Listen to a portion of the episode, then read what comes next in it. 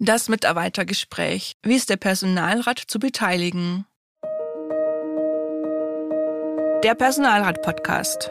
Wichtige Urteile, Gesetzesänderungen und Themen aus der Praxis für die Praxis.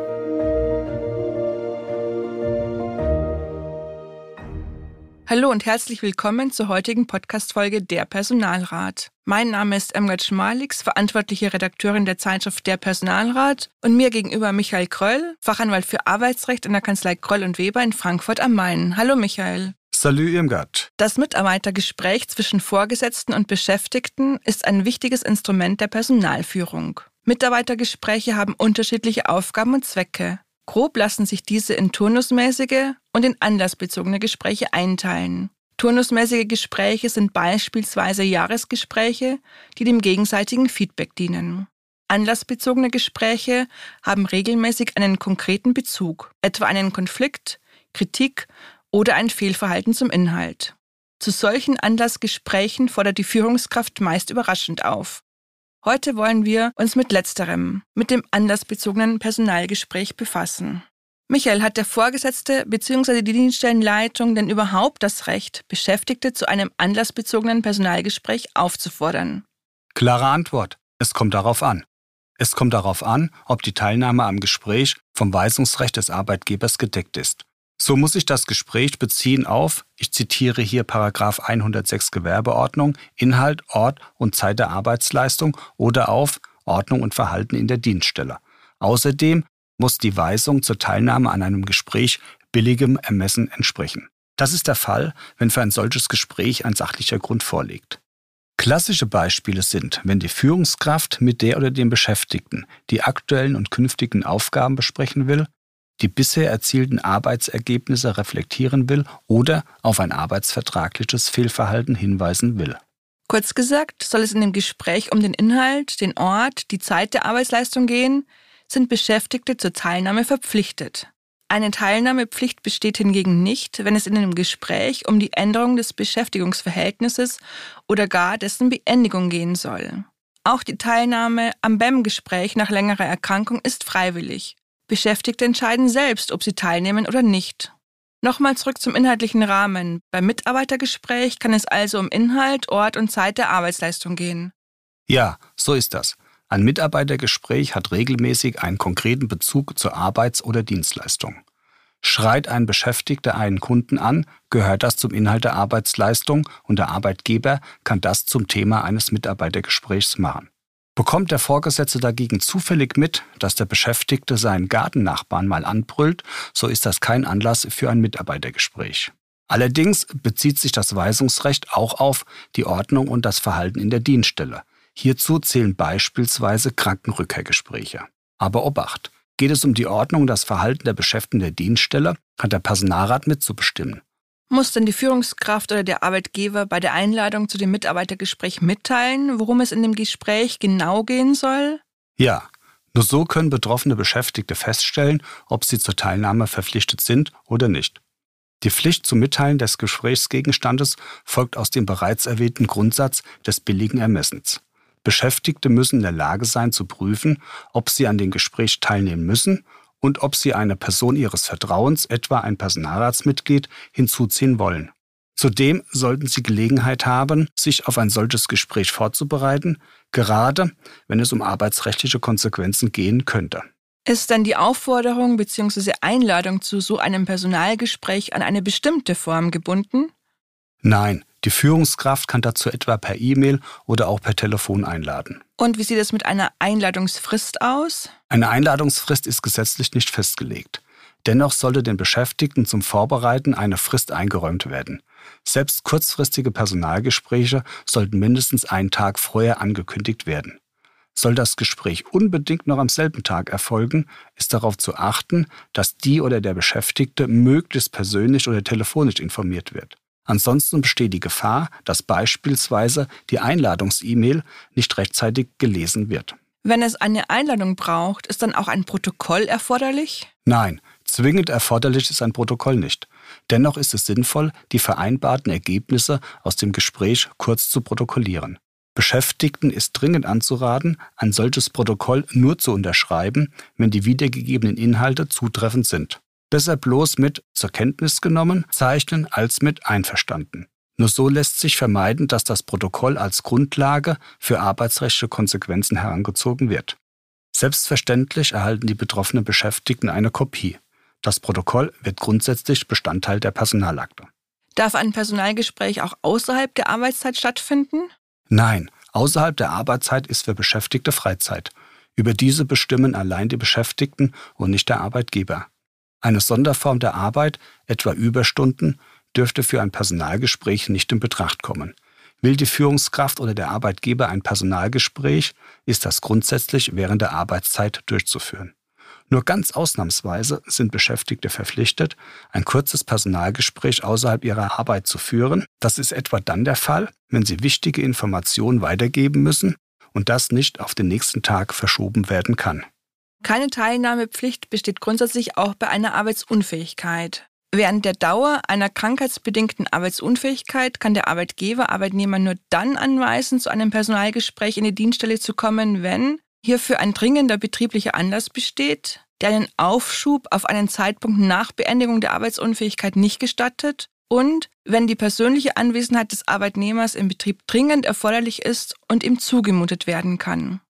Michael, was sollen Beschäftigte im Personalgespräch tun, die daran teilnehmen und wo die Führungskraft plötzlich auf ein völlig anderes Thema umschwenkt oder sogar Sanktionen im Raum stehen? Inhalt des Personalgesprächs ist das Thema, das in der Einladung angekündigt war.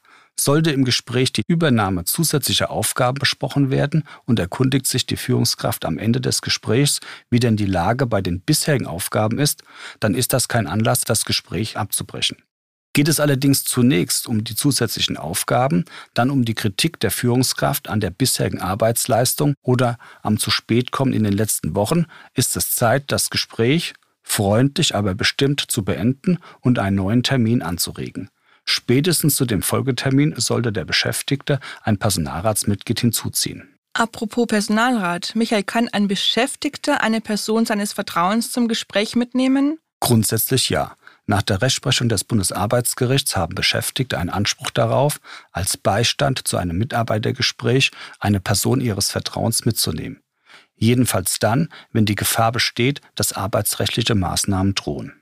Das heißt also, wenn der Vorgesetzte am Montag mit mir die To-Dos für die Arbeitswoche besprechen will, dann ist es eher abwegig, eine Vertrauensperson hinzuzuziehen. Kündigt der Vorgesetzte aber an, mir ein neues Projekt übertragen zu wollen, obwohl ich schon eine Überlastungsanzeige gestellt habe, dann macht es schon eher Sinn. Und in jedem Fall, wenn in der Einladung steht, dass die Ergebnisse einer Arbeit besprochen werden sollen, weil der Vorgesetzte damit nicht zufrieden war. Michael, kannst du nochmal abgrenzen, wann jemand hinzugezogen werden kann und wann nicht? Gibt es da eindeutige Regelungen? Geht es bei dem Gespräch lediglich um die zu erbringende Arbeitsleistung, ist das Hinzuziehen einer Vertrauensperson grundsätzlich entbehrlich. Geht es hingegen bei dem Gespräch um vermeintliche Pflichtverletzung und darauf folgende Sanktionen, ist das Hinzuziehen einer Vertrauensperson dringend anzuraten. Regeln, die das Hinzuziehen von Vertrauenspersonen vorgeben, sind sehr rar. Nur wenige Personalvertretungsgesetze geben Beschäftigten ausdrücklich den Anspruch, ein Personalratsmitglied zu Gesprächen hinzuzuziehen, etwa in Rheinland-Pfalz oder in Nordrhein-Westfalen. Wen dürfen Beschäftigte als Vertrauensperson auswählen? Muss derjenige aus der Dienststelle kommen oder können das auch dienststellenfremde Personen sein, wie etwa Gewerkschaftssekretäre oder Rechtsanwälte? Bei der Wahl einer Vertrauensperson ist deren Aufgabe in den Blick zu nehmen. Diese sollen die oder den Beschäftigten beruhigen, psychisch stärken, bei angedachten Sanktionen weniger einschneidende Alternativen ins Gespräch bringen. Auch wenn Beschäftigte ihre Vertrauensperson frei wählen können, kommen deshalb eine Arbeitskollegin oder ein Arbeitskollege eher nicht in Betracht. Ein Mitglied des Personalrats, das regelmäßig die Situation der Dienststelle bestens kennt, halte ich für eine gut geeignete Vertrauensperson. Umstritten ist, ob auch dienststellenfremde Vertrauenspersonen, etwa Gewerkschaftssekretären oder Rechtsanwälte, zum Gespräch mitgebracht werden dürfen. Das ist der Fall, wenn die Dienststelle selbst zu dem Gespräch auch dienststellenfremde Personen hinzuzieht. Das Hinzuziehen von Rechtsanwältinnen oder Rechtsanwälten ist regelmäßig unproblematisch, wenn es um vermeintliche Pflichtverletzungen und mögliche Sanktionen geht.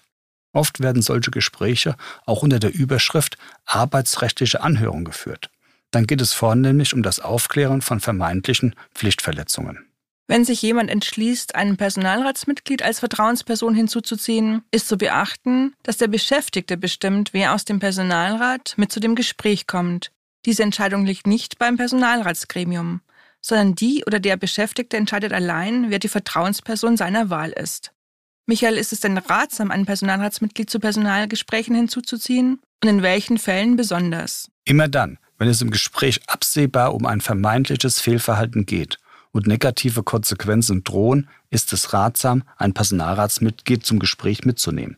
Das Personalratsmitglied kann in dem Gespräch Fragen stellen und Vorschläge im Interesse der oder des Beschäftigten unterbreiten. Regelmäßig geht es darum, angedachte Kündigungen abzuwenden und auf mildere Mittel, etwa die Abmahnung, zu verweisen. Als Personalrat sollten Sie auf einer Personalversammlung, in Ihrem Personalratsnewsletter oder ganz einfach per Mail die Beschäftigten mal darüber informieren, dass diese bei anstehenden Personalgesprächen einen Anspruch haben, eine Vertrauensperson hinzuzuziehen und dass Sie auf das Mitglied Ihres Vertrauens aus dem Personalratsgremium zugehen sollen, wenn ein solches Gespräch ansteht. Und erläutern Sie gerne die Vorteile, wie von Michael gerade erklärt. Wer darf denn von Arbeitgeberseite aus an dem Mitarbeitergespräch teilnehmen oder dazu einladen? Die Teilnehmenden an einem Personalgespräch auf Arbeitgeberseite legt der Arbeitgeber fest. Mitarbeitergespräche werden in der Regel vom direkten Vorgesetzten geführt, denn es geht bei den Gesprächen um eine Rückmeldung zur Arbeitsleistung. Zu solchen Gesprächen lädt dann auch die Führungskraft ein. Soll es in dem Gespräch um Fehlverhalten und mögliche Sanktionen gehen, ist regelmäßig auch die Personalabteilung am Gespräch beteiligt, dann lädt diese ein. Personelle Maßnahmen wie eine Abmahnung oder eine Kündigung werden grundsätzlich nicht in einem Mitarbeitergespräch getroffen, sondern folgen diesem in Fällen von Pflichtverletzungen.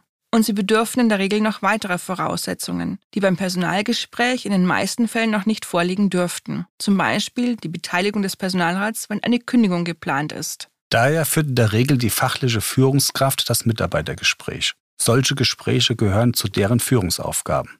Nur in Ausnahmefällen, wenn es um Fehlverhalten und Sanktionen geht, werden Personalgespräche häufig zusätzlich von der nächsthöheren Führungskraft oder von der Personalabteilung geführt. Michael, was sollte der Personalrat in einer Dienstvereinbarung zum Mitarbeitergespräch, zum Personalgespräch regeln? In einer Dienstvereinbarung, die die hier besprochenen Personalgespräche regelt, sollten beispielsweise aufgenommen werden Zeitpunkt der Gespräche, wer zu den Gesprächen einlädt, Form und Frist der Einladung, Mitteilung der Gesprächspunkte, Gesprächsteilnehmende auf Dienststellenseite und die Möglichkeit der Hinzuziehung einer Vertrauensperson. Mit solchen Regelungen kann der Personalrat zur Rechtssicherheit und Rechtsklarheit beitragen. Apropos Personalrat, Irmgard, was gibt's denn Neues in der aktuellen Ausgabe von Der Personalrat? In der Dezemberausgabe geht es um den Personalmangel im öffentlichen Dienst. Wie kann der Personalrat bei der Personalplanung mitbestimmen? Und an welchen Stellschrauben kann der öffentliche Dienst drehen, um attraktiver im Bewerbermarkt zu werden. Und falls Sie noch kein Abonnent unserer Zeitschrift Der Personalrat sind, finden Sie in den Shownotes alle wichtigen Infos. Abonnieren Sie doch auch den Podcast und lassen Sie uns eine Bewertung da. Das war es für diese Ausgabe. Danke Ihnen für Ihr Interesse und dir, Michael, für deine Hinweise. Immer wieder sehr gerne, Irmgard. Auch ich danke fürs Zuhören. Bis zum nächsten Mal.